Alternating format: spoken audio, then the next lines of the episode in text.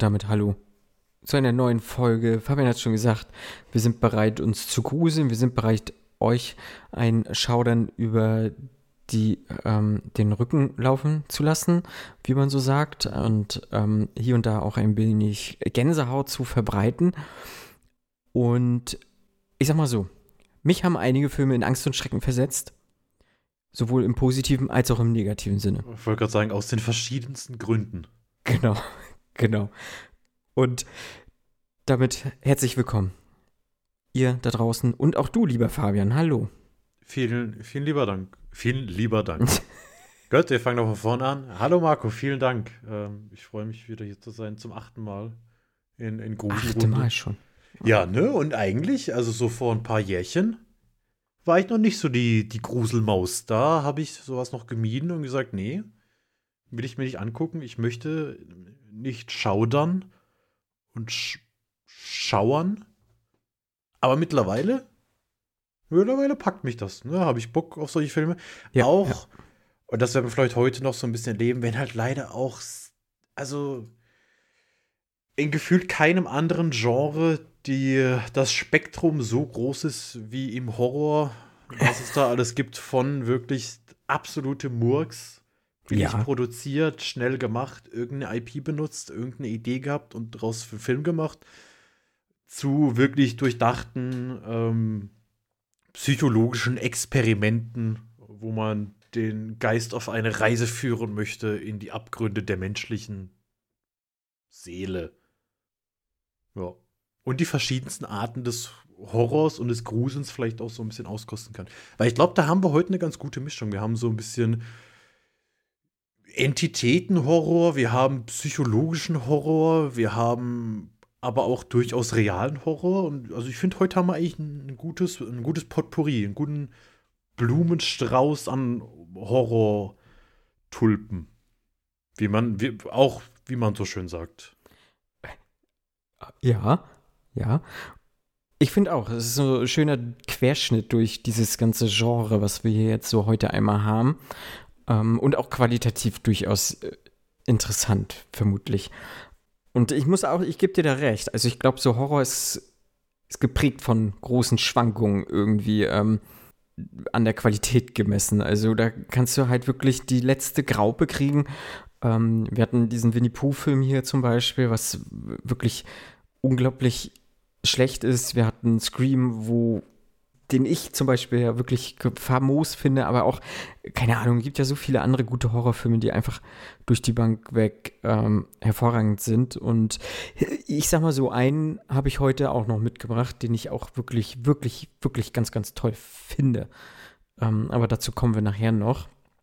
Aber zuerst bewegen wir uns im Kinosessel ein wenig. Mhm. Wir haben einen Film zugeschickt bekommen, ähm, der jetzt die, nee, wenn ihr die Folge hört, läuft er im Kino. Bei uns läuft er sonst morgen an, ab dem 22.02. Und den könnt ihr dann im Kino, glaube ich, sehen. Ähm, könnte aber durchaus auch vielleicht hier und da problematisch sein, wenn ihr, so wie ich, äh, aus so kleinen ländliche Regionen kommt. Ich glaube, der wird nicht überall laufen, der Film. Ich glaube, der kriegt nur einen relativ limitierten Kinostart, aber er lief auch schon mal auf den Fantasy-Film-Festspielen hier bei uns in Deutschland. Ähm, vielleicht habt ihr ihn dann schon mal gesehen. Die Rede ist von Good Boy aus dem Jahr 2022. Das ist ein norwegischer Film von Vilja Bö, glaube ich. So spricht man es aus. Und mhm. wir haben den jungen, gut aussehenden und vor allem auch reichen Christian Grey, nee, nein, Grey, Entschuldigung, das streicht die bitte. Ähm, nichtsdestotrotz kann man das vielleicht auch ein wenig äh, da rein interpretieren. Er trifft sich jedenfalls mit äh, Sigrid über die Dating-Plattform Tinder. Es funkt bei den beiden und äh, es geht alles relativ schnell. Ja, sie haben Sex und am nächsten Tag ja, ähm, wird sie überrascht, denn Christian oder Christian hat einen Hund. Das hat er ja auch schon angekündigt. Aber der Hund ist nicht einfach ein tierischer Freund, sondern ein menschlicher Freund. Es ist tatsächlich ein Mann, ein Mann namens Frank, der sich die ganze Zeit wie ein Hund verhält und auch entsprechend so behandelt werden möchte.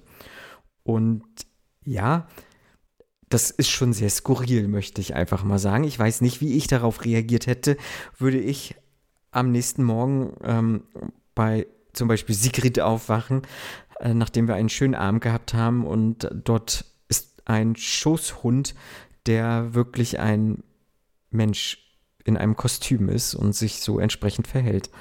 Ich weiß nicht, Fabian. Ist das nicht alles schon einfach. Ist Christian nicht generell schon pure Red Flag, aber äh, spätestens der Hund sollte ein, eine Red Flag sein, oder? Ja, aber er ist reich.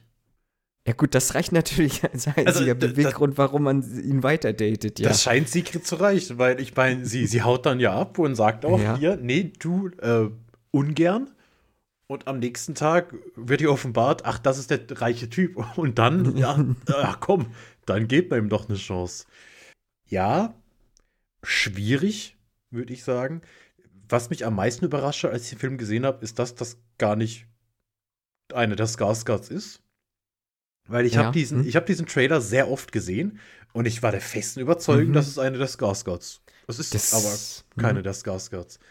Und anhand des Trailers hatte ich irgendwie sehr Bock auf den Film, weil ich dachte, das kann so eine richtig schön abgefuckte Psychokacke werden, ne? Dieser, dieser Hund, ja, ja. Der dann halt irgendwann durchdreht und Leute terrorisiert und abschlachtet und niedermetzelt und verspeist und was da nicht alles passiert. Zumindest wird ziemlich viel in diese Richtung suggeriert im Trailer. Mhm. Bei diesem Screener, den wir zugeschickt bekommen haben, so ist es ja oft bei Screenern, läuft ja immer ein Timer mit. Also man hat im Bild relativ präsenten Timer. Mhm. Und ich wusste vorab, dass dieser Film ja doch relativ kurz ist, nämlich äh, eine Stunde 16 inklusive der Credits. Mhm. Und da muss ich dann schon sagen, dass ich mich so nach 25 Minuten ungefähr gewundert habe, wann denn jetzt endlich mal was passiert. Weil es geht eine Weile, bis Frank das erste Mal auftaucht. Es dauert dann eine Weile, bis dieser eigentliche, wirkliche Plot losgeht. Und dann passiert auch wieder gar nicht so viel, wie man sich eigentlich vielleicht ausgemalt hat, wie man sich erhofft hat und wie viel man gedacht hat. Weil nachdem sie dann also nachdem Sigrid dann von ihrer Freundin dazu animiert wird, Christian weiter zu daten, weil er reich sei, sagt er direkt, hey, lass doch in Urlaub fahren. Sie freundet sich in der Zwischenzeit mit Frank auch an. Sie behandelt ihn auch wie ein Hund, so wie es ja sein Wunsch ist. Und dann fahren die drei in Urlaub. Mhm. Also nach, nach, nach wirklich kürzester Zeit. Und ja, wir sind im Horrorsektor. Und das war für mich alles danach, wo ich gesagt habe, okay, äh, hier Suspension of Disbelief. Ich ignoriere jetzt mal wirklich diese sämtlichen dummen Entscheidungen, diese roten Flaggen. Aber irgendwann war es mir dann, dann auch zu viel, wo ich dann dachte, ja, aber warum das und das macht gerade gar keinen Sinn. Es gibt auch den ein oder anderen Twist in diesem Film, der, ich weiß nicht, ob er vorhersehbar war. Viele haben geschrieben, dass es sehr offensichtlich war. Ich muss sagen, ich war trotzdem ein bisschen überrascht, weil ich irgendwie nicht damit gerechnet hatte. Ähm, also dieser, dieser Twist, der so nach zwei Dritteln kommt, na, wo dann das, das, letzte Drittel beginnt. Ich habe hm. hab das irgendwie so gar nicht auf dem Schirm gehabt. Ich meine, klar ist der Christian, er, er, kommt in einem Anzug zum ersten Date, in einem dreiteiligen und sie kommt in Jogginghose. Ja, das ist schon so, okay, vielleicht ist er einfach ein bisschen overdressed und was ist eigentlich bei ihm los? Mhm. Ähm, also man merkt ja eigentlich schon von Anfang an, dass er jetzt nicht ganz normal ist. Ähm, vor allem eben diese Beziehung zu seinem Hund, in Anführungszeichen. Auch da wird ja nie ein Hehl draus gemacht. Also auch das nee. ist ja nie ein Mysterium. Man sieht ja eigentlich relativ schnell, was hinter diesem Hund in Anführungszeichen wirklich steckt. Auch das weiß ich nicht, wie gut, das, wie gut diese Entscheidung war. Natürlich, klar, sobald du einen Trailer von dem Film gesehen hast, weißt du eigentlich Bescheid. Der Film lief bei uns aber zum Beispiel auch in der Sneak. Und ich glaube, so. wenn, wenn dieser Reveal so ein bisschen später kommt und du nicht von Anfang an weißt, worauf das hinausläuft, ist das vielleicht auch nochmal so ein kleiner Schockfaktor. Mhm. Genau, so fand ich aber den Aufbau relativ schleppend, weil ich mich die ganze Zeit gefragt habe, wann geht's denn jetzt los? Wann geht denn das Schlachten los? Wann geht denn das, das das Horrorige los? Wann, wann passiert jetzt was? Wann ist der Nervenkitzel? Wann bin ich an, den, an die Couch gefesselt und äh, überlege mir jeden nächsten Move? Es ist tatsächlich, ich finde schon, dass der Film zwischendrin dann Elemente hat, die richtig spannend sind. Mhm. Auch wenn er dann oftmals diese Spur zu lange fährt. Also dann nicht im richtigen Moment sagt, okay, die Szene, die Spannung ist gerade am Siedepunkt und da hört sie jetzt auf, sondern wir gehen dann noch weiter, wir gehen noch weiter, wir gehen noch weiter und dann, mh, mm, dann kippt's für mich irgendwann. Und das ist eigentlich schade. Und grundsätzlich muss ich dann auch sagen, passiert mir einfach zu wenig. Es wird zu wenig aus der Idee gemacht, die eigentlich ganz originell ist, würde ich mal behaupten. Also ich habe jetzt in der Art wirklich noch nichts gesehen.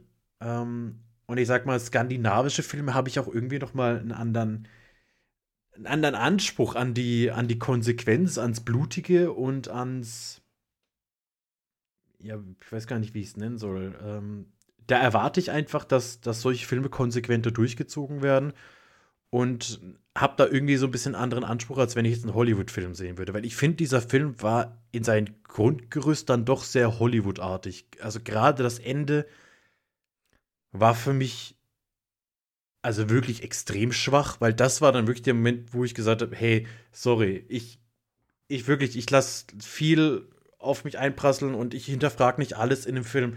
Aber das, was hier gerade passiert, ist wirklich eine Frechheit den Charakteren und auch den Zuschauern gegenüber, weil, also was haben wir hier gerade? Was passiert hier gerade? Was für wahnsinnig dumme Entscheidungen werden hier gerade getroffen? Und dann noch mal dieser Schockfaktor am Ende, der mhm. bei mir mhm. überhaupt nicht funktioniert hat, wo ich tatsächlich dann so, ja, in mich reinlachen mhm. musste, weil ich es extrem kitschig fand. Mhm. Und ich finde, das war alles so gut. Man hatte eine gute Idee, hat dann gesagt, lass mal einen Film draus machen, aber dann tatsächlich sehr viele falsche Entscheidungen getroffen. Mhm. Du meinst mit ähm, ab, ab der Scheune sozusagen, wo es dann für dich dann zu blöd wurde, sozusagen? Also, genau, also ich, ich sag ja, mal, ja. Ähm, beim, also kurz vorm Gassi gehen, ja. war ich, war ich investiert in den Film. Da hatte ich dann, okay, mhm. mh, ja, wie waren sie jetzt? Was passiert das? Da, wie ist das jetzt? Und mhm. ab der Scheune war es dann so, ja, äh, was, was, was, was? Nee, okay, ja, ma, na, okay. Mach doch fertig, mhm. nee, macht sie nicht. Äh, warum nicht? Und mhm. warum mhm. geht der Film so aus, wie er ausgeht? Mhm. Ja, also ich habe, ähm, ich muss, gebe dir da mehr oder weniger komplett recht, so. Also ich fand auch das Ende fand ich halt auch ein bisschen zu, blöd. So, mhm. also das war nicht, es war zu sehr im Kontrast so zu dem ganzen Film, ähm, zumal ich den Film halt auch bis zu diesem Punkt eigentlich tatsächlich sehr gut fand. Ähm, ja, es hat sich im ersten Moment relativ doll gezogen, aber ich fand so diesen, diesen Aufbau fand ich ganz gut. Das hat mich so ein bisschen erinnert an den, ähm, wie hieß denn der Fresh, ne? Mit, mit, ähm, ja, mit Sebastian Stan. Genau, mit Sebastian Stan, weil da war es ja auch relativ so ein bisschen Romantik mhm. so anfangs drin, aber trotzdem, äh, gerade weil Christian halt so ein komischer Typ halt einfach ist, ne? Also der, der schon sowas, für mich persönlich jetzt sowas wahnsinnig unsympathisches und äh, Creep, so ein Creep-Faktor einfach ausstrahlt, so auch auch wie, ne, auch beim ersten Date, du hast, du hast ja gesagt, der kommt da so im Anzug an, ähm, sie sitzt am Handy und er dann so, ist es was Wichtiges? So, das ist so, wo mhm. ich sage, ja, es gehört sich nicht, aber wie du jetzt darauf reagierst, ist halt auch so ein bisschen, hm, weil auch schon so, so sehr dominant, möchte ich einfach mal sagen. Und ähm, das gehört sich dann halt irgendwo nachher auch nicht. Und ich fand, die hatten dann trotzdem so eine interessante Chemie ähm, miteinander, sodass ich die ganz gerne zugesehen habe. Nichtsdestotrotz, weiß ich nicht, hätte ich vielleicht ein bisschen mehr, mehr so, einen, so einen moralischen Zwist bei der Sigrid gerne gehabt, sodass sie das mhm, doch wirklich, ja. also noch ein bisschen mehr so an sich zweifelt und äh, an diesen Frank halt einfach zweifelt, was das hier alles soll. Und ähm, das habe ich sehr, das doch sehr genau, schnell, das ja, zu ja. sehr akzeptiert und zu sehr angenommen. Ich kann das ja total nachvollziehen. Ich finde, da macht der Film auch eine relativ mal kurz so, ich glaube, ihre Freundin macht so dieses so, ne? Ja, wenn er ein Hund sein will, dann lass ihn doch ein Hund sein, so ungefähr. Also, äh, wo ziehen wir da die Grenze, ne? Wir, also, und da hat sie ja nicht ganz unrecht. Also, wir sollen uns ja so fühlen, wie, wie wir sein wollen. Ähm, nichtsdestotrotz ist da jetzt halt ja nochmal eine, eine, eine deutlich größere Spanne zu eine Identität finden und so Mhm. drin. Aber ja, nee, ähm, genau, wo war, wollte ich hin? Ich wollte hin, ähm, dass der Film dann eine relativ gut, ein relativ gutes Unbehagen so generell dann auch Mhm. ausgelöst hat. Ich glaube, ich hätte das Ende besser gefunden, wenn es nicht so abrupt gekommen wäre, wenn es ein bisschen, ja, du hast es ja auch schon gesagt, so besser ausgespielt worden wäre. Und insgesamt fand ich es dann doch zu zahm einfach. Also ähm, Ja. man hätte alles, was dort halt irgendwie angeteased wurde, so vieles ähm, hätte man vielleicht sogar noch mit einer deutlichen Rohheit oder einfach deutlich brutaler ausspielen können. Ähm, dann wäre das, wäre, wär, glaube ich, so dieser Schockfaktor noch mal größer gewesen und ähm, so generell so dieses an Grenzen heranführen, so die Leute, ne, grenzüberschreitend. Äh, ich finde, der Film hätte besser gepasst, so wenn, wenn er wirklich grenzüberschreitend gewesen wäre. So, ähm, das muss nicht, muss nicht wahnsinnig zu viel Blut sein oder so, aber so generell einfach, ähm, weiß ich nicht, hat mir sowas, dieser richtig, der letztendliche Kick in diesem Film Mhm. hat mir tatsächlich gefehlt. So, das war ein bisschen schade, ähm, aber ich fand halt, ja, keine Ahnung, die ersten 50 Minuten fand ich total interessant und auch so, so untypisch. Also diesen Hollywood-Look, was du gesagt hast, den, den gebe ich dem Film auch, weil er einfach auch so, so clean aussieht, so, ne? Und der sieht halt tatsächlich auch aus wie so ein äh, Fifty Shades of Grey, so teilweise. Also der, ich glaube, der Regisseur hat sich auch irgendwas bei Christian gedacht und der hat auch so ein bisschen diese Anleihen auf jeden Mhm. Fall und ähm, ich fand das ganz interessant, so mir anzugucken. Aber ich Ja. finde, dieser cleane Look hätte kippen müssen.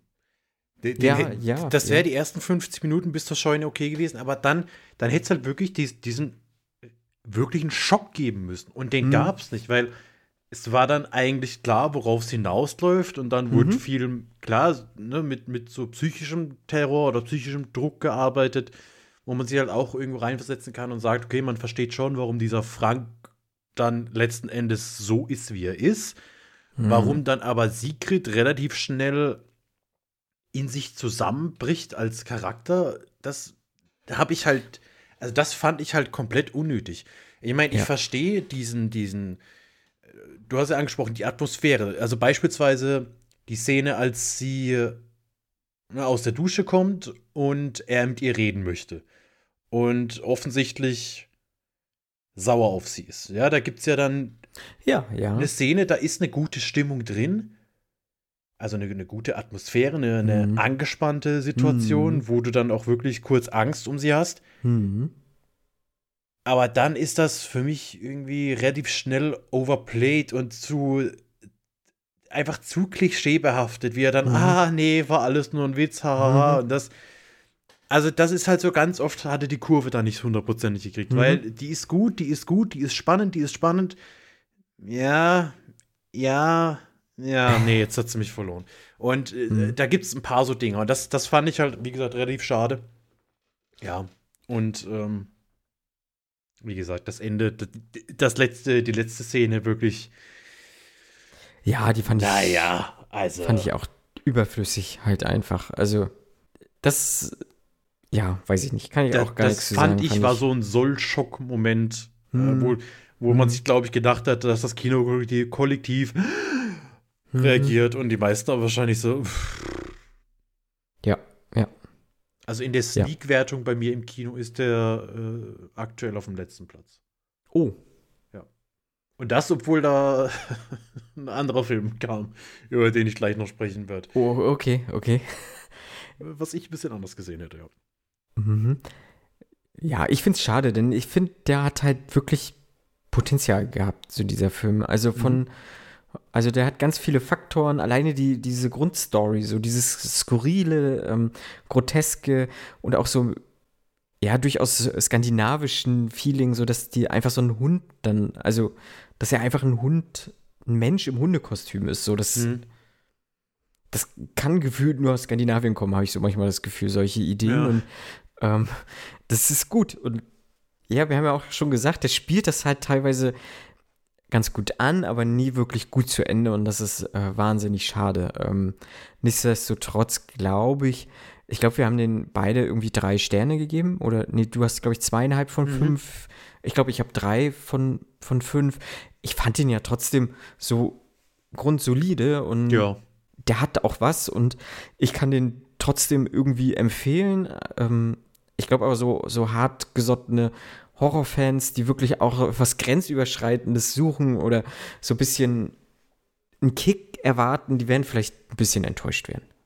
So, weil da gibt es durchaus, so gerade was du sagst, so dass man dann Figuren brechen möchte und sowas, da gibt es halt deutlich bessere Filme, die das machen und äh, das schafft der Film nicht, auch einfach weil er zum Ende hin ein bisschen zu hektisch dann ja. ist und zu viel auf einmal möchte und schade eigentlich. Aber ich bin auf jeden Fall gespannt, was der Regisseur vielleicht mal mit einem. Also ich könnte mir vorstellen, der Film wird nicht allzu viel gekostet haben, ich, ohne das jetzt nachzusehen oder so. Aber dass er vielleicht noch mal mit einem üppigeren Budget und mit ein bisschen mehr Drehbucherfahrung äh, oder sowas vielleicht was richtig Gutes auch noch mal hm. auf die Beine stellen kann. Also da bin ich wirklich sehr gespannt, was da vielleicht noch mal zukünftig auf uns zukommen könnte. So. Good Boy. Good Boy, ja. Der, der letzte Platz der, der Sneak Charts und der vorletzten Platz der Sneak Charts bei uns im Kino. Ach, den habe ich gesehen. Und auch den habe ich heute mitgebracht und den habe ich in der Sneak gesehen. Ähm, es war ein Montag, ich saß im Kino und ich war mir eigentlich relativ sicher, dass ich weiß, welcher Film kommt. Und bei uns ähm, vor der Sneak wird dann immer so ein bisschen moderiert. Da gibt es dann auch so ein kleines Gewinnspiel, wo man Sachen gewinnen kann. Und dann gibt der Moderator quasi immer noch mal so einen kleinen Tipp ab, was denn in der Sneak gleich kommen könnte. Und sein Tipp diesmal war Marco Polo. Und dann haben, hat man gemerkt, dass schon so ein Raun durch den Saal ging und ganz viele gegangen sind.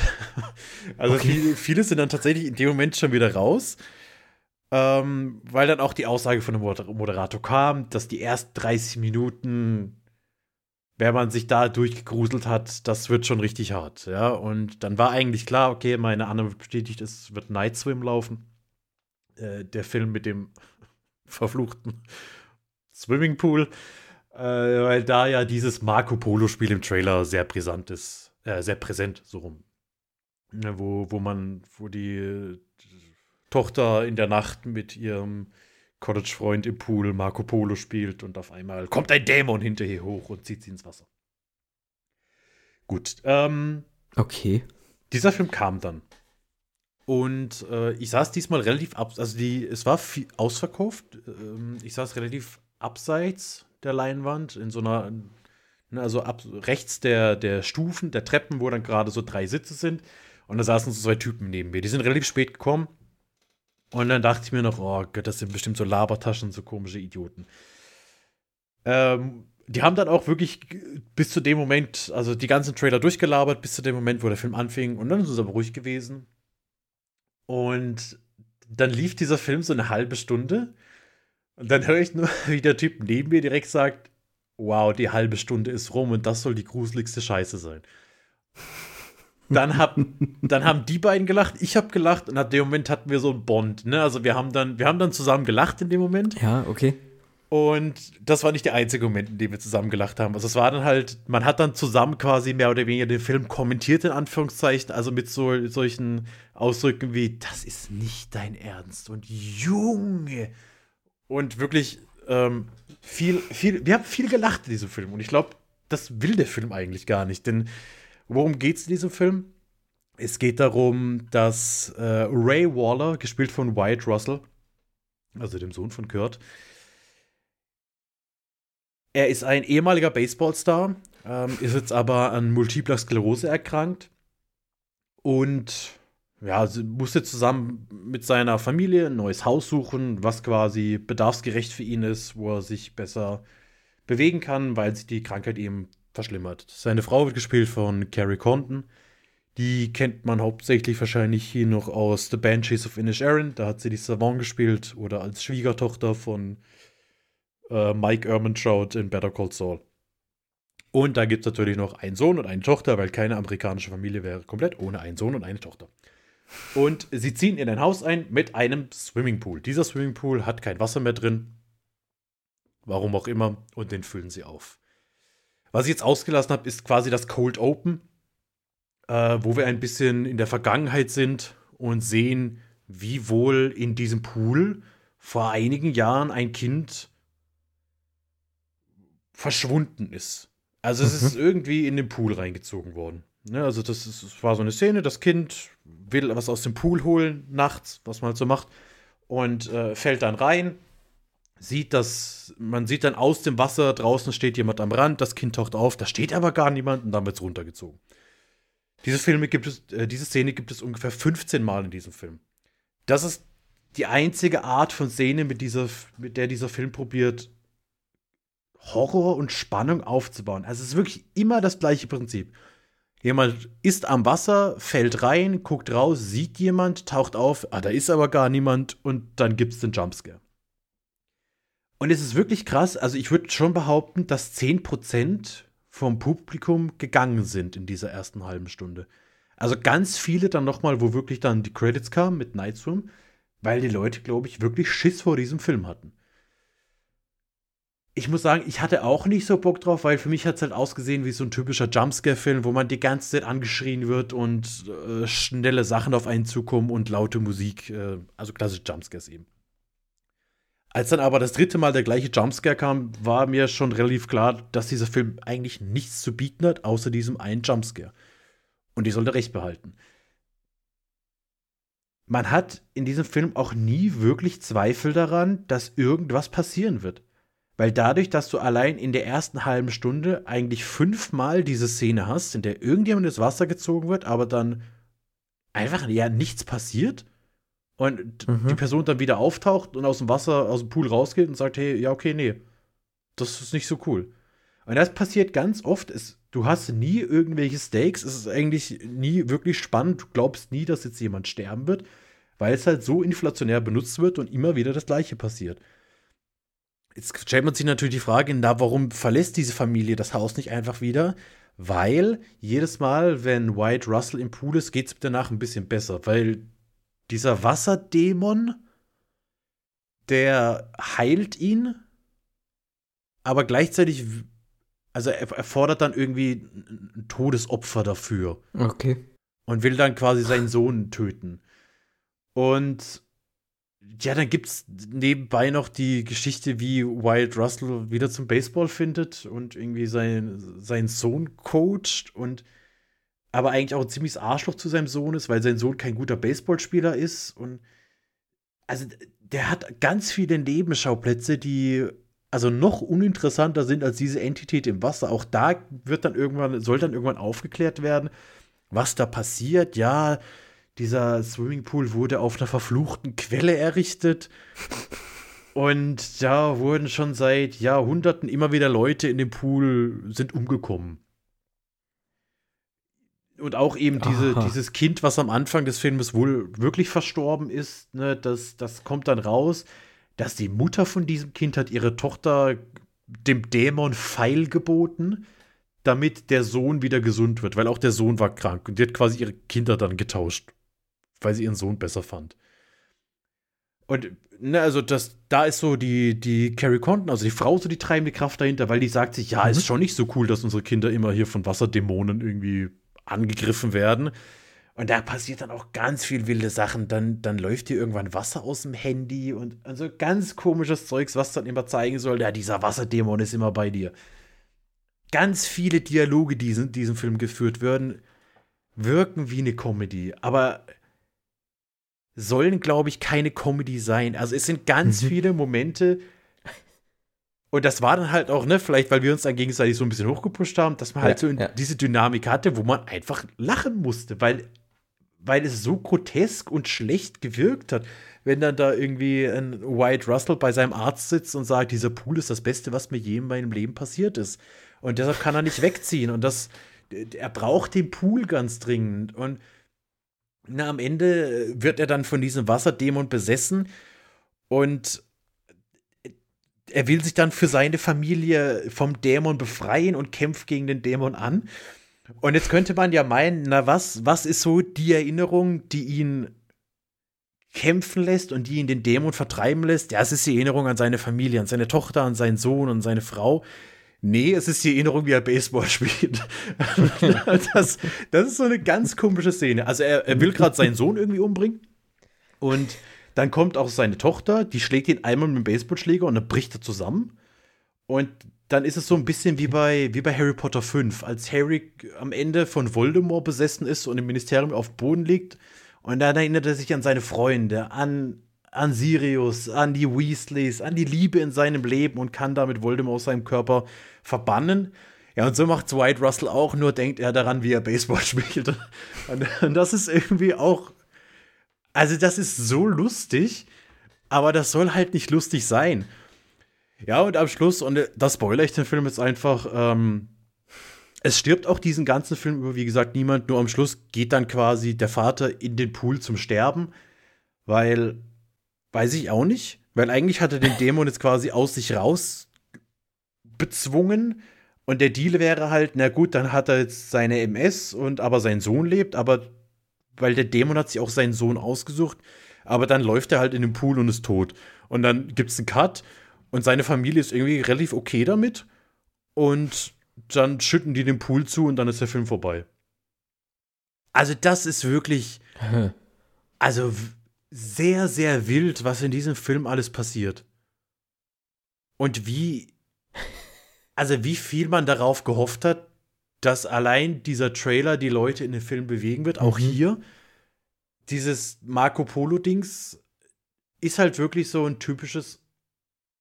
Also, da, da, sieht der Film halt aus wie so der 0815, The Nun, The Conjuring, ähm, äh, wie Hereditary, Insidious, was auch immer, wie, wie einer Ja, dieser ja. Einträge, wo man sagt, naja, gut, die machen immer coole, da geht man rein, da gruselt man sich, da hat man eine schöne äh, Dämonen-Story und sowas. Und dann hat dieser Film aber außer dieser Marco Polo-Szene eigentlich gar nichts zu bieten. Es kommt niemand zu Schaden. Und ganz viele cringe Sätze fallen und werden aber total ernst genommen. Und der Film weiß nicht, was er ist. Ich glaube, wenn er das alles angenommen hätte, was er ist, also wenn der sich ne, mit so einem Zwinkern gesehen hätte und Ja, gesagt ja. hätte, hey, das ist komplett wild, was wir hier machen mit dem, mit dem dämonisierten Swimmingpool, dann hätte das, dann hätte das so eine Horror-Comedy sein können. So ein Metafilm, wo man sagt, okay, der Film, der weiß, dass er jetzt nicht der Beste ist, der weiß, dass er keinen Oscar gewinnen wird, der weiß, dass er nicht der, der nächste Jordan Peele ist, der Bryce McGuire den Film inszeniert hat. Aber stattdessen ist es halt so bierernst und dadurch einfach nur absolut lächerlich. Und für mich, also war der Film viel, viel schlimmer als jetzt ein Good Boy. Deshalb kann ich nicht so hundertprozentig nachvollziehen, warum diese, warum diese Leute ähm, in meiner Sneak das so ein bisschen anders gesehen haben. Das war auch so ein Film, da war ich wirklich, da wusstest du zehn Minuten vor Schluss, dass der Film jetzt noch zehn Minuten geht, ja, dann habe ich mich schon mal, ne, das, ich war in meinem Lounge-Sitz, den habe ich mir dann aufgerichtet, schon mal hochgefahren, schon mal die, die, die Hände so auf die Knie gelegt und sobald wirklich dieser letzte Frame war und übergeblendet ist zum schwarzen Bildschirm aufgestanden gegangen, weil ich gedacht habe, nein, ich will nicht, dass dieser Film noch eine Sekunde länger meines Lebens hat. Und nee, Leute, ich weiß nicht, ob es vergleichbare Filme gibt, ob irgendwie ich würde euch gerne jetzt einen besseren, verwunschenen Swimmingpool-Horrorfilm empfehlen. In dem Subgenre bin ich aber nicht so sehr unterwegs, von dem her Ich kann ich euch nicht. nur sagen, Night Swim ist es definitiv nicht. Lasst ihn gerne aus. Außer ihr macht's dann wirklich, ihr geht mit der Gruppe von Kumpels rein, ihr wisst, dass das eine absolute Grütze ist. Ja, dann kann man da vielleicht, glaube ich, schon ein bisschen Spaß dran haben. Weil der Film ungewohnt schon ein bisschen witzig ist. Das ist das Okay. Einzige, was ich den Film attestiere. Dass er witziger ist, als er weiß. Mhm. Sehr interessant auf jeden Fall. Ich weiß nicht, ob ich gespannt bin. Ähm, ich weiß nicht, ob ich mir den Film angucken werde. Vielleicht in irgendeiner traurigen Minute, wenn ich ein wenig mich freuen möchte über diesen Quatsch. Ja, das Ding ist Nein, ja, ich glaube nicht, dass man sich da so groß. Ähm, ich glaube, man ärgert sich viel mehr, dass, man, dass da so viele dumme Entscheidungen getroffen werden, vielleicht, könnte ich mir vorstellen. Ja, und trotzdem würde ich sagen, wenn, den, wenn der irgendwo im Streaming verfügbar ist, man will einfach so wirklich mal ein bisschen. Also, das ist halt so eine Kategorie, der ist so schlecht, dass er eigentlich fast teilweise okay ist. Also da, da gibt es schon Dinge, wo du sagst, ja, okay, Alter, was, was ist das denn hier? Da läuft, da, die fährt im Auto und es läuft hier gerade wirklich Wasser aus dem Handy, weil der Dämon sie holen will. Also, okay. Das ist schon. Bei, ja. bei Supernatural gibt es auch so einen Wasserdämon-Eimer. Nee, Wassergeist. Das, das ist doch gleich die, die ist nicht Folge 3 sogar? Erste ja, Staffel, ja, relativ früh. Ja, Aber das ist halt zu Ende gedacht. Und das ist auch okay. Und das ist 45 Minuten. Und das ist Supernatural. Ja, da hast du halt. Da hast du auch ein gutes Whodunit hinten dran, wo dann quasi rauskommt, ja, warum dieser Wasserdämon aktiv ist. Auch hm, wenn da hm. es ein bisschen blöd wirkt, wenn die schwarze Suppe ja, irgendwie ja. aus dem Wasserhahn kommt. Ja, aber trotzdem, das ist, also da reden wir von, von zweierlei Niveaus. Also stimmt, wenn, wenn ich dann doch was empfehlen kann, dann ist es, glaube ich, das wir jetzt nochmal gucken. Ja, ich glaube, auf, auf jeden Fall Staffel 1. Ja, ja, ja von Supernatural, die ist gut guckbar. Also guckbarer auf jeden Fall als das, was Night Swim hier abliefert. Es ist Folge 3, Tod im Wasser. Ja. Sehr gut. Siehst du doch noch eine Empfehlung, danke dafür. Sehr gut. Ja, läuft der noch? Ja, der läuft noch im Kino, ne? Wir hatten ja von der, der, Kino, ja, ja, der, der ist läuft relativ Movie Deal bei mir aktuell. Hm. Also lass mich nicht lügen, wann war ich da in der Sneak? Am, am 12. lief der in der Sneak. Ich denke so, mal, ja 15. dann wahrscheinlich der Kinostart, ja. Hm. Oh ja, sehr gut. Äh, falls ihr es nicht ins Kino schafft oder keine Lust auf Kino habt, könnt ihr aber auf jeden Fall auch den ein oder anderen Streaming-Dienst nutzen, denn das machen wir ja auch und da gehen wir jetzt so langsam über. Ich habe aktuell noch Paramount Plus äh, abonniert. Nee, ich habe gekündigt, aber ich hatte abonniert und habe dort äh, Speak No Evil geguckt. Auch ein skandinavischer Horrorfilm, hier direkt aus Dänemark kommend, aber durchaus auch in den Niederlanden gedreht und auch ein wenig äh, in der Toskana. Und wieso und weshalb, warum, da komme ich jetzt nämlich dazu in der Handlung. Denn wir haben Björn und Luise, die zusammen mit ihrer Tochter Agnes Urlaub in der Toskana machen. Ähm, und sie freunden sich während des Urlaubs mit dem niederländischen Paar Patrick und Karin an und die einen Sohn haben namens Abel. Wie gesagt, die beiden Pärchen verstehen sich sehr gut, die Kinder spielen auch sehr gut zusammen und so kommt es, dass ein paar Monate später eine Einladung dieser beiden niederländischen Personen kommt, dass die, dass Björn, Luise und eben Agnes zu einem Kurzurlaub oder zu einem Wochenendausflug mal bitte in die Niederlanden kommen möchten, zu eben ihrer Urlaubsbekanntschaft. Die dänische Familie ist, glaube ich, eher sehr konservativ, was sowas anbelangt und muss durchaus auch etwas über ihren Schatten springen und das tun sie und äh, machen das einfach mal, weil es total verrückt ist, in ihrem Lebensbild äh, mal so zu fremden Leuten nach Hause zu fahren. Und ja, was soll ich sagen? Ähm, sie werden es bereuen, dorthin gefahren zu sein, denn aus dem einzigen sehr fröhlichen und sehr abenteuerlustigen äh, Pärchen, was sie im Urlaub kennengelernt haben, ist gar nicht mal mehr so viel übrig geblieben. Ähm, Im Verlauf dieses verlängerten Wochenendes oder dieses Urlaubs dort äh, stellt sich nämlich heraus, dass die, dass Patrick und auch seine äh, Frau oder Freundin Karin ziemliche Arschlöcher sind. Und das entwickelt sich und spinnt sich noch viel, viel weiter. Wir haben ähm, mal so ein paar Beispiele. Luise ist Vegetarierin, das hat sie auch schon in dem Urlaub, sag ich mal, ähm, bekannt gegeben und da wurde es noch akzeptiert und hier wird ihr mehr oder weniger ein Stück Braten ähm, aufgedrängt. So, ähm, wir haben so lieblos gestaltete Matratze in dem Kinderzimmer, wo die Tochter mit dem Abel dann schlafen soll. Wir haben einige Fremdschämen-Momente, so generell, unter anderem auch einmal, wenn die ähm, essen gehen abends und so spitzt sich das alles so ein bisschen zu, bis die Familie beschließt, in einer Nacht- und Nebelaktion sozusagen nach Hause zu fahren. Ähm, aber das Kind hat das Kuscheltier vergessen und äh, sie fahren zurück, um eben das Kuscheltier zu holen. Und hier mal kurz so dazu, ähm, ja, da hängt es schon bei ganz, ganz vielen, die sagen, scheiß auf das Kuscheltier, ich fahre jetzt trotzdem nach Hause. Das mhm. ist nicht logisch umzukehren. Doch. Das Kind gibt keine Ruhe. Und der Weg von, von den Niederlanden bis nach Dänemark ist sehr lang. Und ähm, tatsächlich, ähm, ich bin nicht der perfekte Vater, man muss auch nicht der perfekte Vater sein, aber man darf ein guter Vater sein. Und als guter Vater kann man dann auch nochmal umdrehen, um nur das Kuscheltier zu holen. Man muss dann rein theoretisch nur die, ich sag jetzt mal, die, die Eier in der Hose haben, um dann zu sagen, ich fahre jetzt auch wieder nach Hause. Und das passiert hier nicht, sondern sie versuchen es nochmal und ähm, ich sag mal so, die Situation eskaliert dann halt total, weil Dinge ans Tageslicht kommen, die sehr.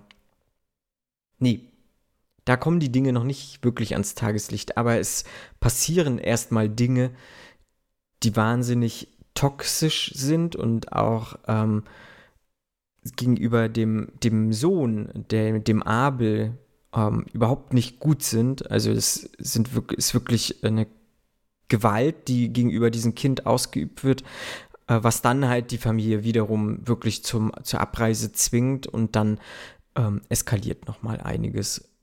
Ja. Ich bin auch relativ viel reingegangen, aber ich fand, da, also dieser Film ist tatsächlich nicht, was alles so gesagt wird über den Film, sondern wirklich diese Reise dorthin, weil da passieren so viele Dinge, die wirklich sehr unbequem, sehr unbehaglich sind und auch wirklich an die, an die Nieren einfach gehen. Und das fand ich tatsächlich hier sehr, sehr gut. Ähm ich habe mich immer gefragt, wenn so Leute auch im Podcast oder wenn ich es auf YouTube gesehen habe, die dann so sagen, ja, ich bin ja ein Vater, äh, ich kann mir das nicht angucken. Oder auch so generell im Freundeskreis so, ne? Ich, oh ja, wenn man Kinder hat, dann sieht man das mit anderen Augen. Muss ich bei vielen Filmen sagen, nee, tatsächlich nicht. Das hat mich oftmals, ehrlich gesagt, nicht gestört, dass dann da, oh, es hört sich auch so böse an, ne? Dass dann ein Kind getötet wird oder sowas. Ähm, das konnte ich relativ gut einordnen, mhm. tatsächlich immer in, in Fiktion oder es ist eine Geschichte. So, ich äh, lasse das nicht an mich heran. Äh, dieser Film schafft es aber tatsächlich, ähm, mich irgendwie bei dem Kind, bei den Kindern zu kriegen. Und das ziemlich heftig sogar. Also, ich finde, Speak No Evil ist so für mich der erste Film, der das wirklich auch in mir ausgelöst hat, wo ich sage so, als Elternteil möchte ich das eigentlich nicht sehen. Und ähm, das schreibe ich mal so erstmal als Qualitätsmerkmal aus. Und so generell fand ich diesen ganzen Film ziemlich, ziemlich gut. Und ja, ich kann das verstehen, wenn man sagt, so, ich wäre schon vorher abgereist oder wie auch immer, ne? Ähm, ja, ich wäre vermutlich auch vorher abgereist, aber ich weiß, ich glaube, ich habe mich auch gar nicht mit dieser niederländischen Familie im Urlaub angefreundet. Aber ähm, keine Ahnung, das sind so Sachen, das passiert halt, es ist ein Film und so bewerte ich den auch und das könnte ich ja halt auch äh, Good Boy ja auch vorwerfen, ne? Also sie mhm. hätte ja auch viel früher diesen Schlussstrich ziehen müssen, ja. eigentlich so. Aber das hat sie nicht und dann lassen wir das einfach mal so für sich so stehen. Ähm, hier genauso, die Familie hätte deutlich früher abreisen müssen ist sie nicht, weil da passieren auch noch viel, viel mehr Sachen. Also ich bin ja, habe ja nicht mal alles erzählt, was da so passiert. Ähm, und auch diese ganzen Terrorsachen, sag ich mal, habe ich gar nicht erzählt. Und ähm, da dürft ihr auf jeden Fall, falls ihr diesen Film noch nicht gesehen habt, auch definitiv gespannt sein. Denn, wie gesagt, hier ist so dieser ganze Weg, die dieser Film einem aufzeigt, wirklich das Ziel. Und ich finde, das macht der Film echt richtig, richtig gut. Und ich kann den wirklich sehr, sehr empfehlen. Ähm, ich glaube, in meiner Jahresranking im letzten Jahr habe ich den sogar, wir hatten gemacht eine Top 3, glaube ich, ne? Mhm. Oder haben wir eine Top 5 gemacht? Nee, nee Top 3, 3 ne? Ja. Genau, und er war auf Platz 4 dann. Also, oh, okay. ist knapp, knapp gescheitert. Oder Platz 5, eins von beiden. Also, aber in den Top 5 war dieser Film auf jeden Fall bei mir und ja, ich fand den wirklich richtig, richtig gut. Dann bin ich gespannt. Ich habe ich hab Lust, den Film anzugucken. Ähm, in meinem Kopf, wobei, also jetzt, wo du es so ein bisschen erzählt hast, nicht mehr so hundertprozentig, aber kennst du The Invitation mit Logan kenn Marshall Green? Mhm. So, so Mhm. habe ich mir das ungefähr so ein bisschen vorgestellt. Ne? Also dieses, du bist irgendwo eingeladen und so langsam, aber sicher eskaliert das irgendwie alles um Ja, dich ja. Du kannst Mhm. nicht hundertprozentig nachvollziehen. Du kannst nicht greifen, was, was ist das Problem der Leute oder was passiert da. Und ich will die Invitation, den habe ich vor ganz langer Zeit mal auf Netflix gesehen. Den will ich mir Mhm. unbedingt mal wieder angucken, weil ich den eigentlich Mhm. richtig cool in Erinnerung habe. Und äh, da sehe ich jetzt auch Speak No Evil. Also da habe ich Bock drauf, den, Mhm. den will ich sehen. Den gibt es auch auf, auf Amazon zu leihen. Mhm. Von dem her werde ich da, glaube ich, nicht mehr lange warten und angucken. Und jetzt alles, was du so Mhm. erzählt hast, da, da, Ja. da sehe ich mich. Ja, wobei The Invitation ja durchaus noch mal so mehr so Mystery-Elemente Hm, ja, halt einfach ja. aufmacht. Das hat der halt so gar nicht. Das ist wirklich, äh, sag ich mal, realer Horror, so Mhm. der da dann eine, eine Rolle spielt. So, ne? Also wirklich menschlicher Horror so Ja. und äh, von Menschen geschaffen, also ohne eine übernatürliche Komponente und das, ich glaube, das, das kickt dann hier und da manchmal auch sogar noch Ja. mal ganz, ganz anders so und äh, das hat der Film echt gut geschafft und ich glaube, den werde ich, auch wenn man so sagt, so den will man nicht nochmal sehen oder hätte ich das gewusst, dann, ne? Äh, aber der, ich fand den wirklich gut und ich werde mir den definitiv auch nochmal irgendwann nochmal angucken, weil ich den ähm, so von der ganzen Machart fand ich den echt stark. Hm. Dann ist jetzt die unausweichliche Frage, die kommen wird. Von mir. Hast du dieses Gefühl? Du willst dir den Film auf jeden Fall nochmal angucken. Auch bei dem nächsten Film, den wir beide gesehen haben, lieber Marco. Das ist eine sehr knifflige Frage. Oh, ich muss mit Nein antworten. Mhm. Ein Nein. Ein Nein von Ein Nein. Okay. Hm. Wie sieht's bei dir aus? Also auch eher ein Nein, wobei ich auch zum Nein tendieren würde. Ja, okay. Hm. Ja. Mhm. Mhm. Ja. Von welchem Film ist denn die Rede, lieber Fabian? Ich weiß gar nicht, ob ich das sagen will. Es geht um Haunting of the Queen Mary. Ah, Ein Film, der letztes Jahr, ich meine, so um die Halloween-Zeit bei uns angelaufen ist. es kann hinkommen. Ähm, wo Wurde ich dann, auf jeden Fall groß angepriesen, meine Ja, ich. Auch so mit genau. Special-Screening oder Halloween-Screening und so. Doch, doch, ich kann mich.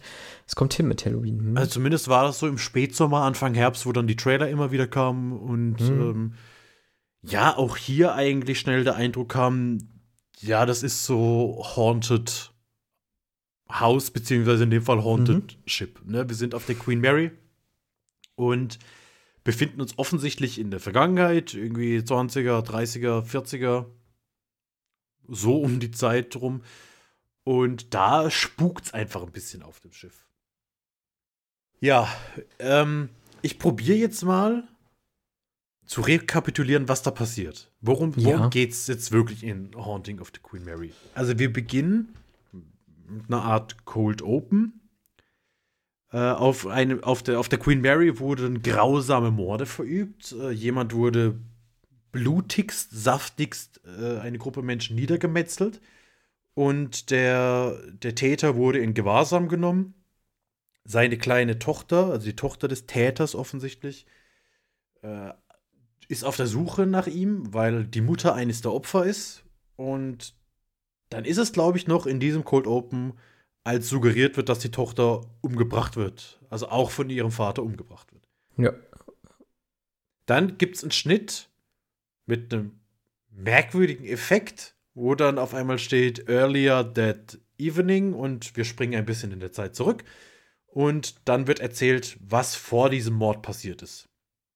Denn äh, dieser, dieser vermeintliche Mörder und seine vermeintliche Tochter und die vermeintliche Frau sind Gäste auf der Queen Mary, haben sich da, so wie es Leonardo DiCaprio und Titanic vorgemacht hat, irgendwie zu den Reicheren geschummelt und werden da aber auch relativ schnell entlarvt und wieder so ein bisschen verstoßen. Dann spielt der Film parallel aber auch in der Gegenwart. Und da ist jetzt eine, eine Mutter mit ihrem Sohn. Ja. Auch auf dem Weg zu der Queen Mary, die mittlerweile stillgelegt ist und so als Sehenswürdigkeit fungiert. Und sie fährt dahin, weil sie zum einen ein Buch schreiben will über Ja. die Queen Mary und zum anderen 3D F- Vergnügungspark aus der Queen Mary machen will oder sowas. Das habe ich nicht so ganz verstanden. Auf jeden Fall hat sie ihren Sohn dabei und äh, sie trifft bei der Queen Mary auch ihren Ex-Mann oder ihren. Sie trifft einen Mann, der auch, ich weiß nicht, ob das der Vater von dem Sohn ist. Nee, ist er nicht. Ist er Nee, nicht? aber er hat ihn großgezogen. So Also, rum. Okay. Er, er, ist, er ist quasi der entfremdete Stiefvater. mm, ja. Ja. Und ähm, der nimmt dann seinen Sohn mit auf die Tour. Auf diese, da gibt es dann auch so eine Geistertour auf diesem Schiff, weil die Mutter muss jetzt ja mit dem Kapitän des Schiffs reden, ob sie ein Buch drüber schreiben darf und gleichzeitig pitchen, dass sie gerne irgendwie Ja, ja, dieses so Schiff noch mal anders vermarkten will und ihre Idee ist, hey, so Virtual Reality, Augmented Reality. Naja, auf jeden Fall geht dieser Sohn dann mit seinem Vater auf die Tour und dann merkt der Vater irgendwie nicht, dass sein Sohn ein paar Stunden weg ist, weil der Sohn, der erlebt dann gruselige Sachen und sieht Geister und so. Unter anderem beispielsweise auch das Mädchen, was ja von ihrem Vater in der Vergangenheit umgebracht worden ist. Dann wird er auch noch, auch hier wieder in den Pool gezogen auf diesem Schiff. Und ähm, dann gibt es einen Schnitt und dann ist aber alles gut und alle sind cool damit irgendwie und gehen wieder nach Hause. Und dann müssen sie aber wieder dahin, weil.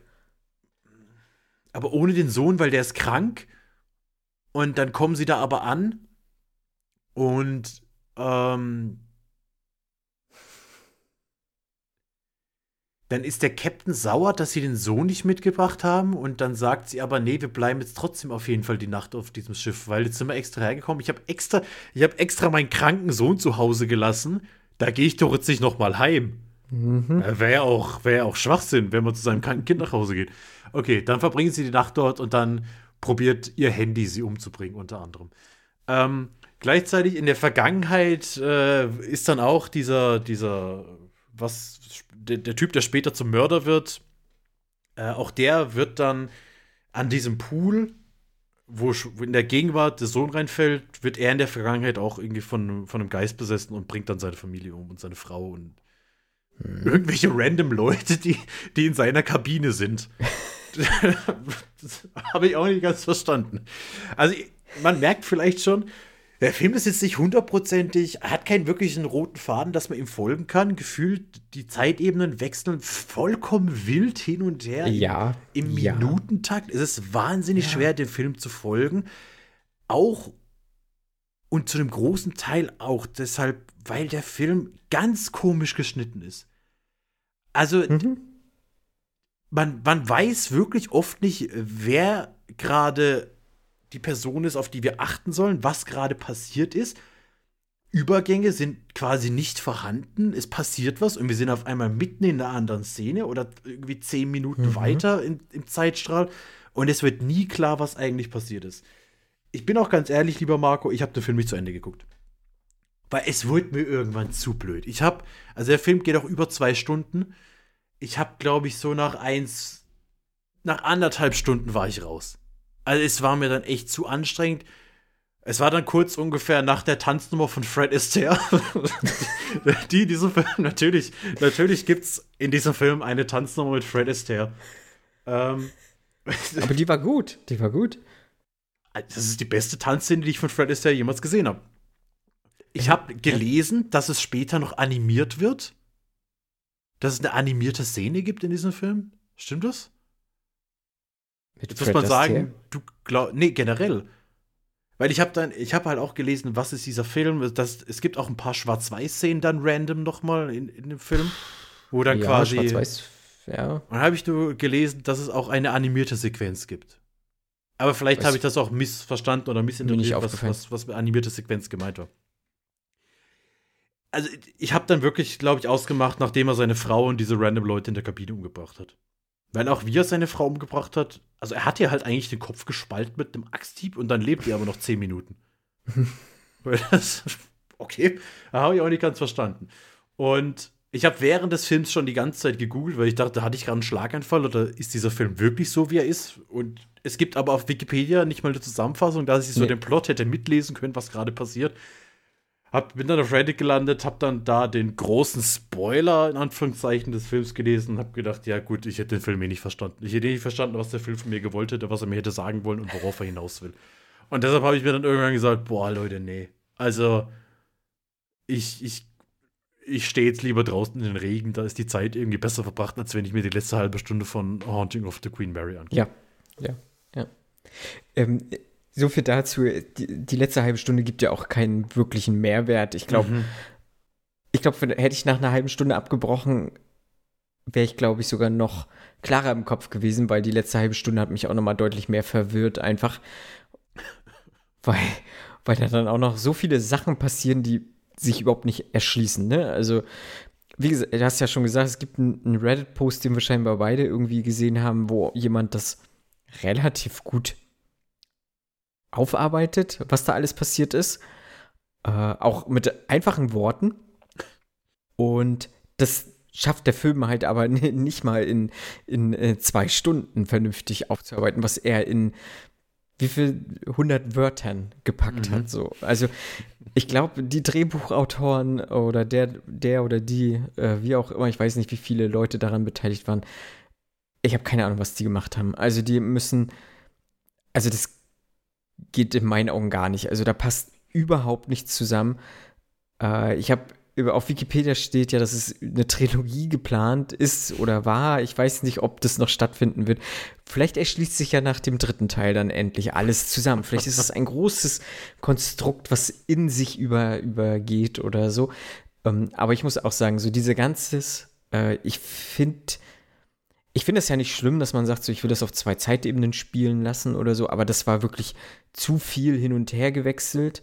Ähm, ich glaube, ich hätte es interessanter gefunden, hätte man es einfach so 1939 gespielt, ähm, mhm. weil ich gerade auch diesen Typen mit der Maske, so, den fand ich schon irgendwie imposant. Also so als Mörder, so irgendwie, oder als Killer. Ich fand das schon, das hat was gehabt irgendwie. Also ich habe mir auch einen ganzen Film mit ihm durchaus vorstellen können. Mhm. Ja.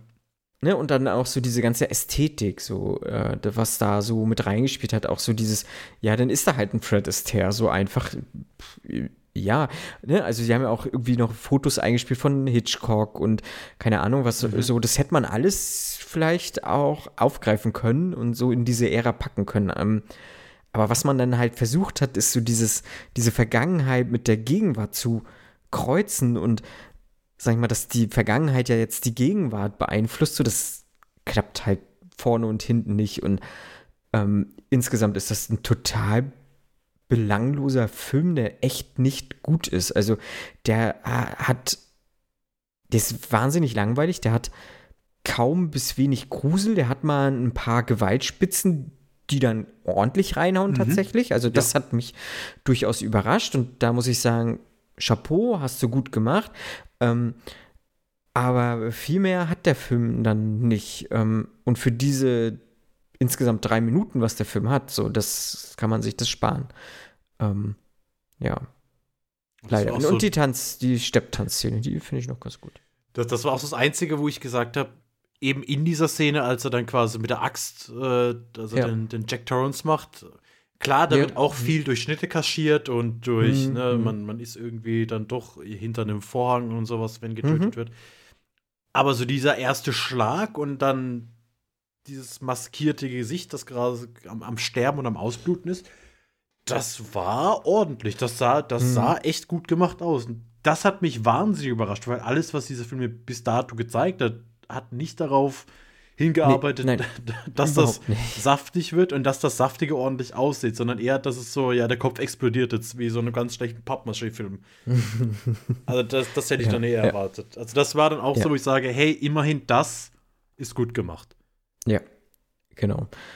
Ja, was ich hier und da auch noch ganz gelungen fand, war irgendwie so diese ja, du hast ja schon gesagt, Schnitte waren halt scheiße, ja, aber äh, was ich irgendwie dem Regisseur, glaube ich, gebe, ist so ein bisschen so der hat so manchmal so ein Gespür für, für Bilder gehabt, so ähm, auch im Zusammenspiel mit dem Licht und so. Das fand ich, manches sah so, so, er hat so einen Wallpaper-Charakter gehabt. Das mhm. hat mir ganz gut gefallen. Ähm, aber das ist natürlich kein Alleinstellungsmerkmal und auch kein Qualitätsmerkmal, dass man da mal irgendwie ein schönes Bild schafft. Das sollte der schon hinkriegen. Aber das ähm, ist mir auf jeden Fall noch positiv aufgefallen. Ähm, Mehr leider nicht. Also für mich, ich glaube, du hast einen halben Stern gegeben oder mhm. so.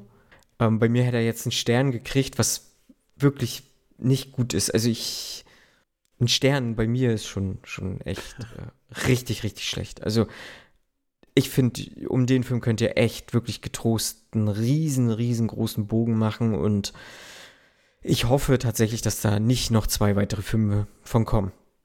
Ja. Ich, also ich kann es mir nicht vorstellen. Ich auch nicht. Weil der ist auch tatsächlich relativ schnell bei uns wieder aus dem Kino verschwunden. Also ich glaube, mhm. nicht mal das, das Horror-Label hat dann irgendwie da geschafft, dass sich die Leute nicht angucken und dass der zumindest ein bisschen was von dem wieder reinholt, was er, was er gekostet hat. Ich, ich denke mal, international wird er auch nicht super performt nee. haben. Also ich sag mal, allein dadurch, dass auf Wikipedia kein Plot steht, finde ich, merkt man schon, dass dieser Film kaum Beachtung findet. Ähm, ja das erste, was ich ja auch mache, mittlerweile, wenn ich einen internationalen Film gesehen habe, ich google den Film und gebe hinten dran Reddit-Discussion ein. Weil okay. das ist so das, was für mich äh, die, die IMDb-Boards von früher ersetzt hat. Früher gab es mhm. noch diese, diese Diskussionsforen auf IMDb. Und da habe ich, fand ich einfach immer spannend, mich noch bis zum Film ein bisschen zu beschäftigen, gucken, was andere Leute sagen. In Letterbox gibt es die Reviews, in den Reddit gibt es halt aber eben diesen lebendigen Austausch. Das finde ich dann immer ganz cool. Und nicht mal dazu gab es was. Und da gibt es gefühlt zu jedem Film was. Und deshalb, und so bin ich dann letzten Endes auch auf diesen, diesen Post gekommen, ja, der ja. probiert hat, den Film zu erklären. Und also ich glaube, der ist halt wirklich one and done. Den, der, der ist gemacht worden, den hat kaum jemand gesehen und darüber wird nie wieder gesprochen werden. Hm. Außer bei uns. Ja, man muss ja auch freundliche Warnhinweise im Zweifel einfach da lassen. Also, ähm, und das ist einer. Ja, wir haben heute auch schon über Red Flags gesprochen. Das ist eine Red Flag. Also das, den braucht ihr nicht gucken. Den braucht ihr nicht gucken. Ich glaube, worauf wir uns einigen können, ist ein Film, den ihr durchaus gucken solltet. So viel erstmal dazu. Nicht nur, weil er ein Oscar-Kandidat ist, sondern auch, um einiges vorwegzunehmen, der Film tatsächlich ziemlich gut ist. Äh, die Rede ist von Society of the Snow also die Schneegesellschaft, der Film, der bei Netflix läuft und den Netflix jetzt so ins Oscar-Rennen geschickt hat. Ich weiß gar nicht, was hat der beste internationale Film bestimmt oder sowas? Genau, war das, das als, ne? als bester internationaler genau. Film nominiert, aber von keinem von uns drei gewählt worden als Sieger. Nee, keiner von uns gewählt worden. Ähm, weil zu dem Zeitpunkt noch nicht gesehen und auch so ein bisschen Stempel von Argentina äh, 1985 mhm. so ein bisschen, mhm. so diesen Vibe einfach hatte. Nun ist der Film durchaus ja ganz was anderes und äh, ja, vielleicht auch nicht hundertprozentig im Horrorgenre irgendwie angesiedelt, wenngleich, glaube ich, diese ganze Situation, die dort ist, einfach der pure Horror ist. Wir haben eine reale Gegebenheit, äh, und zwar eine Flugzeugkatastrophe im Jahr 1972. Ähm, ein Flugzeug mit einer Rugby-Mannschaft aus Uruguay ist in den Anden abgestürzt. Sie waren gerade auf dem Weg nach Chile und ähm, genau, sie sind in den Anden abgestürzt und sind dort äh, viele, viele, viele Menschen überleben einfach diesen Absturz wie durch ein Wunder eigentlich.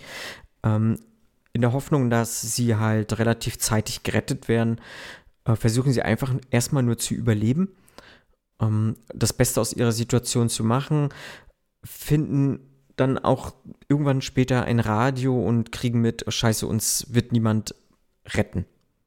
So, ähm, es, der Suchtrupp hat eingestellt und ja, sie sind so beschissen da irgendwie, man, man sieht sie einfach nicht. Und ähm, ja, sie, versuchen dann wiederum halt, äh, wie gesagt, eine, ich glaube, wir kommen auch nicht drum herum, ähm, etwas mehr, um den Film zu erzählen, ähm, was jetzt auch dieses, diesen Horroraspekt für uns da vielleicht so ein bisschen ausmacht oder diesen Survival-Aspekt mhm. dort. Ähm, deswegen, falls ihr den Film noch nicht gesehen habt und nichts darüber wisst, äh, guckt es. Äh, so viel dazu ist auf jeden Fall von uns beiden eine Empfehlung. Ja. Ähm, und jetzt erzähle ich nämlich, was da noch so passiert. Sie beschließen dann, ähm, Einfach um halt, wie gesagt, zu überleben und einen Weg daraus aus ihrer Situation zu finden, die toten Menschen als Nahrungsquelle zu nutzen. Also Kannibalismus zu betreiben.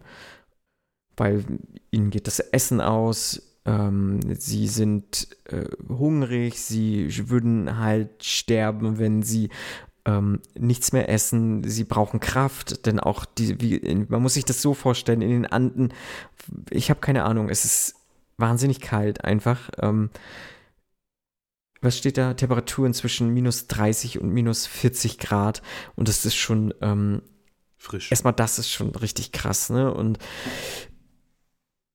ja, ich weiß gar nicht, was ich da noch großartig zu sagen soll. Ähm, Fabian, Erzähl du mal, was du da so noch zu beizutragen hast.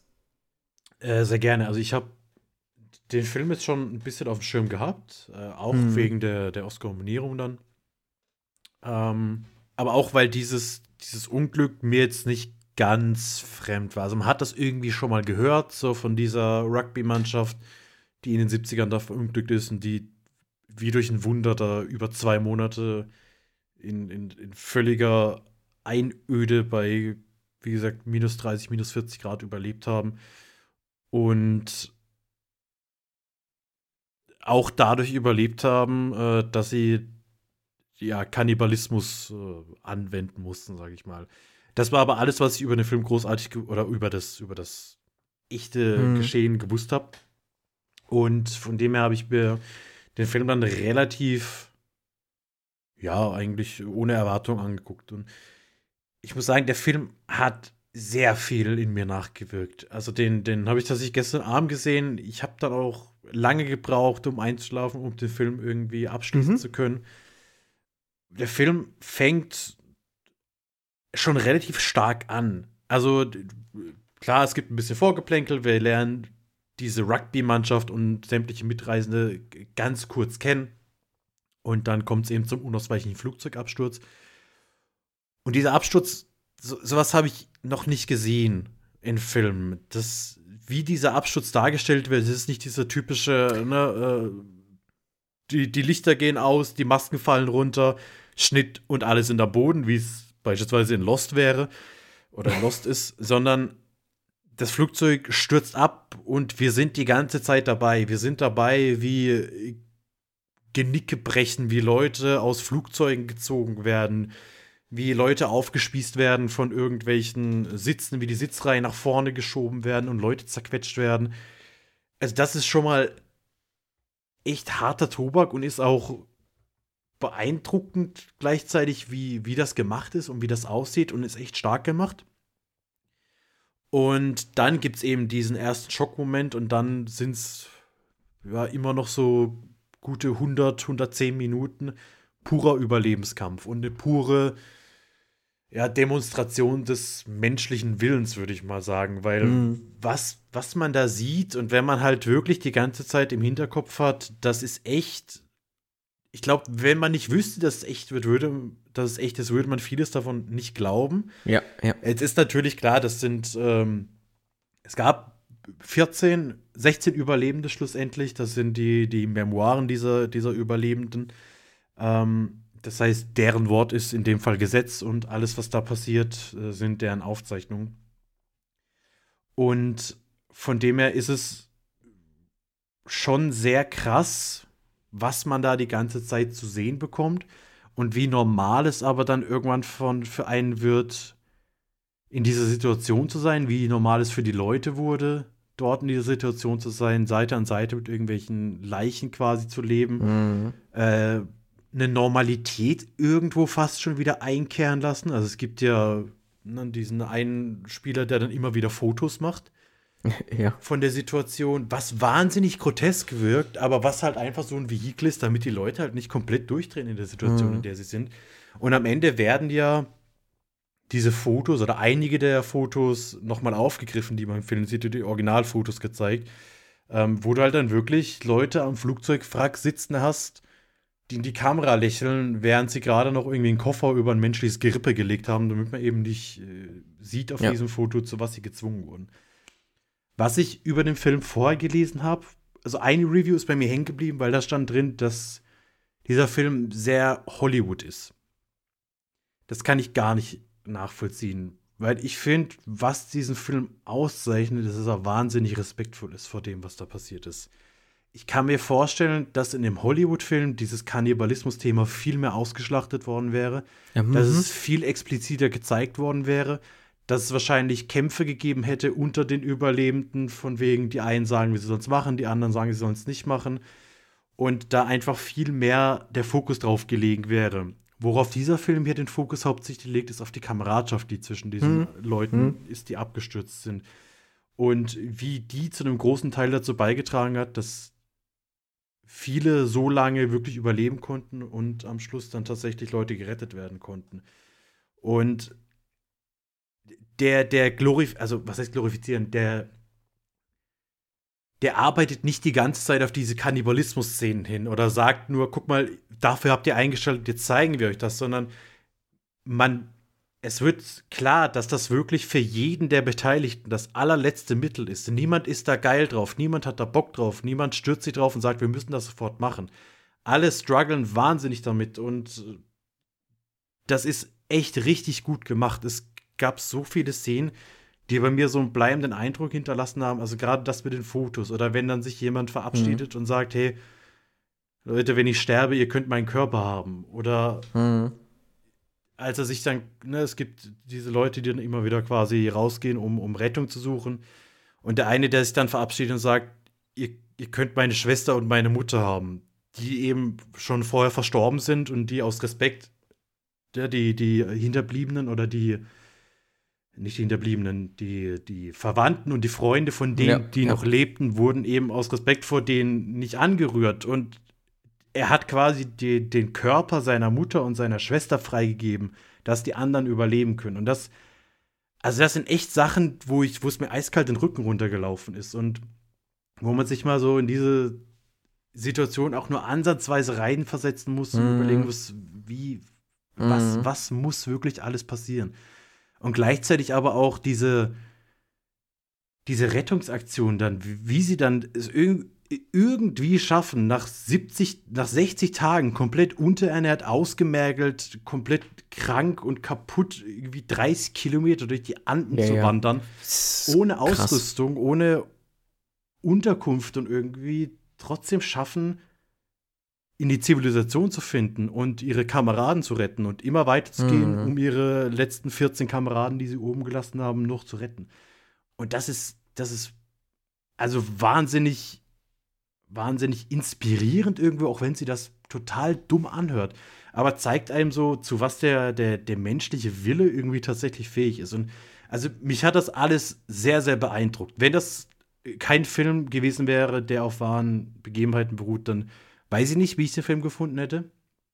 Dann hätte ich es, glaube ich, irgendwo nachvollziehen können, dass man sagt, ja, das ist so ein klassischer Oscar-Bait-Film, weil das ist er auch irgendwo. Hm. Aber trotzdem hatte der wahnsinnig starke Wirkung auf mich gehabt. Und das ist einfach alles in so vieler Hinsicht unfassbar, was da passiert, dass, dass es bei der Review auch nur für dieses Wort bei mir gereicht hat. Das ist einfach alles unfassbar und ein ganz, ganz, ganz starker Film. Auch wenn ich, und das jetzt wieder zu sagen, den Film, ich weiß nicht, ob ich mir den nochmal angucken will, weil so wie der auf mich gewirkt hat, war es wirklich beeindruckend, alles, was da passiert und Hut ab. Hm. Ich muss auch sagen, ich war auch, ähm, ja, erstmal die, die Geschichte, die ist eigentlich unglaublich. Also auch total unglaubwürdig eigentlich, was mhm. da so passiert ist. Aber ähm, wir haben ja nun mal, es ist ja nun mal so, irgendwie passiert. Also wenigstens, dass diese Menschen dort 72 Tage irgendwie im, Schnee und Eis unter widrigsten Bedingungen gehaust haben. Ähm, das alleine ist schon, schon der Wahnsinn. Auch das, was du gesagt hast, dass die dann noch irgendwie 30 Kilometer durch die Anden dort noch ein paar Leute noch äh, klettern, wandern mussten, so und eigentlich total am Ende waren. Und ähm, dann halt auch noch diese Thematik des Kannibalismus dort mit reinzuspielen, das ist auch, ja, eigentlich ja total erschreckend, aber total nachvollziehbar und auch, auch, äh, ne, auch ja, so in meiner Situation so, ich wüsste halt ja gar nicht, wie ich dann ähm, darauf reagieren würde, wenn, wenn ich in so einer Situation wäre. So, ne? Hier hatten die ja viel ja auch noch irgendwie so mit äh, religiösen mhm. Konflikten halt einfach zu tun, dass das ja eine Sünde dann wäre und sowas und man dann nicht in den Himmel kommt oder so. Aber für mich einfach so, also diese, diese, wirklich diese Grenze dann zu überschreiten, so, das ist ja auch noch wahnsinnig eine unglaubliche Hürde, die du dann einfach so nehmen musst, um eben halt zu überleben und so, ne? Und also das alles zusammen ist erstmal schon, schon unglaublich krass. Ähm, dazu muss ich sagen, ich fand auch diese Absturzszene fand ich hervorragend. Das, was du gesagt hast, dass man dann halt sieht, wie dann so ein so ein Schienen- und Wadenbein bricht und sowas. Und oh, das ist, äh, war wirklich fesselnd so. Und das hatte der Film oft, ob es jetzt die, auch die Lawine war, ob es so die Sache war, dass sie jetzt irgendwie das Funkgerät dann an, anschmeißen wollten und so. Also das hat der Film auch immer wieder. So wirklich einfach spannende Sachen. Ähm, aber auch immer wieder so ein, so ein Wink an Hoffnung, so, ne? Mhm. Auch diese, so wie du gesagt hast, diese Kameradschaft, wenn die da sitzen, sich gegenseitig die Füße wärmen und ähm, den äh, irgendwie so Art Poetry Slam da einfach machen, ähm, das hat was so, das, ähm, das gefällt mir, das äh, und, und, und hat auch äh, halt so eine Menschlichkeit dann in diesem ganzen mhm. ähm, Film nochmal wieder gespiegelt ich finde so, wenn man jetzt äh, so überlegt, wir hatten ja mal besprochen diesen Film, äh, was war das in Thailand, wo dieses Team in so mhm. einer mhm. Äh, ja. Grube da auch, ja, in der Höhle da ausharren musste, so. Ja, da begleitet man ja das, diesen Suchtrupp ja halt, ne? Das, ähm, da kriegt man ja auch nichts mit von dieser Gruppendynamik oder so. Und hier kriegt man das ja doch noch mal mehr mit. Und das fand ich, oder eigentlich ja nur mit, also man hat ja gar nichts von, von draußen halt mitgekriegt und das fand ich auch gut, dass man da nur mal so vielleicht einen Radioeinspieler kurz hatte oder so, sondern wirklich komplett einfach bei dieser Gruppe ist die ganze Zeit und maximal einen kurzen Rückblick, wenn überhaupt mal hat, so was für Beweggründe die dann hatten, da hinzureisen oder so, aber ja, ich fand das schon auch sehr beeindruckend. Auf jeden Fall. Und ich weiß nicht, ob ich meinen Oscar-Pick ändern würde. Ich glaube nicht. Ähm, aber ich glaube, jetzt so nach dem Sehen hat dieser Film auf jeden Fall doch große Chancen, irgendwie einen Oscar zu gewinnen, glaube ich. Ich würde meinen ändern. Tatsächlich. Ich hm, war okay. ja bei, bei. Das habe ich schon wieder vergessen. Hier der Wim Wenders-Film per Perfect. Ja, ja. Perfect Days. Hm. Aber das war ja auch so ein Ding, wo ich gesagt habe, ich fand den echt schön und ich würde es dem gönnen. Aber ich glaube, jetzt mal von allem, was wir jetzt so gesagt haben, abgesehen, passt dieses Schema viel mehr für einen Oscar-Film als, als das, was ne, Perfect Days sagt. Also ich glaube, hier, da, da waren ja auch, ich habe das Making-of leider nicht gesehen, auf Netflix gibt es auch ein Making-of, aber es waren ja auch wirklich Überlebende von damals an dem Film beteiligt. Und ich glaube, die Academy lässt sich das nicht nehmen, diese Leute auszuzeichnen, mhm. die dann eventuell noch äh, auf der Bühne stehen. Ich weiß mhm. nicht, inwieweit die da mitproduziert haben, dass sie dann wirklich mit auf die Bühne dürfen, dürften. Ähm, aber ich glaube, das, das will die Academy auf die, auf die Stirn schreiben, dass sie so einen Moment haben. Deshalb fürs ja, Tippspiel, ja. fürs Tippspiel würde ich ihn noch ändern wollen, was ich natürlich nicht mache. Aber es würde halt meine Chancen erhöhen, dass ich euch diesen wahnsinnig das ist ein komplett anderes Thema, dass ich euch diesen tollen Film aufgeben kann, den ich neulich wieder für mich entdeckt habe und den ich unbedingt mit euch angucken möchte. Von dem ihr nicht wisst, was es ist. Und das ich auch nicht verraten werde. Naja, naja. Aber das, das wäre gar nicht so schlimm, glaube ich. Okay. Ja, Die Schneegesellschaft. Ähm, ja, falls ihr ihn noch nicht gesehen habt und jetzt irgendwie Bock drauf habt, guckt ihn euch an. So, der ist wirklich, wirklich gut. Das ist so ein Film, wo ich sage, den, den, sollte man mal gesehen haben. Einfach, dass man hm. Hm. vielleicht so sein eigenes Jammern noch irgendwo wieder ein bisschen einordnen kann, merkt, dass es einem vielleicht dann doch gar nicht so schlecht geht. ja, einfach, einfach wieder so ein bisschen Verhältnismäßigkeit zu schaffen. Und ähm, ich glaube aber trotzdem, dass man da vielleicht irgendwo so eine Triggerwarnung vielleicht aussprechen muss, weil es ist schon, es ist schon hart. Also mhm. auf jeden Fall, das ist kein Film, den man sich irgendwie Freitagabends mit drei Kumpels mit einem Bierchen angucken sollte. Das ist so ein Film, den man, den man wirken lassen muss. Wie gesagt, auf mich, auf hat, auf mich hat er viel gewirkt. Ähm, ich habe hm. mich da wirklich jetzt auch so ein bisschen eingelesen, weil es mich auch einfach wirklich interessiert hat, was steckt dahinter. Weil oftmals ist ja auch trotzdem so eine Geschichte dann sehr aufgeputscht, um einen Film draus zu machen. Aber ich sag mal, der Film deckt sich halt so wirklich mit allem, was, was an Berichten zu diesem Unglück damals aufgetaucht ist. Und da ist, da musste man nichts hinzufügen oder hinzuerfinden. Das ist so schon unglaublich genug. Das ist so schon unfassbar. Ja, unfassbar. Das trifft's eigentlich. Hast du das, dieses einzige Wort hast du in deiner Letterbox Review ja. geschrieben, Fabian? Weil, ja, okay. Das war auch wirklich direkt nach dem Film und irgendwie haben mir da auch die Worte dann vielleicht so ein bisschen gefehlt. Ja, ja, ja, ja. Ja, ja. Doch, nee, es passt aber sehr gut. Auf jeden Fall. Hm? Ja. Und damit sind wir eigentlich am Ende der Episode angelangt. Ähm. Entschuldigung, ich musste husten. Schneide ich raus. Auch kriegt das, ihr nichts, kriegt dass du es gesagt hast, dass du es rausschneidest, schneidest du das auch raus? Bestimmt. Okay. Also alles, was ich jetzt sage, ist redundant. Ja. Gut. Pups. Das weiß ich noch nicht, ob ich das nicht vielleicht drin lasse. Und damit sind wir am Ende unserer Folge angelangt. Ich glaube, wir haben ein paar Ups und Downs drin gehabt. Mhm. Und äh, ich hoffe, ihr da draußen nehmt euch die Ups auf jeden Fall und lasst die Downs aus, denn die waren wirklich vergessenswert. Ich bin gespannt, äh, die Schneegesellschaft, ob die wirklich irgendwie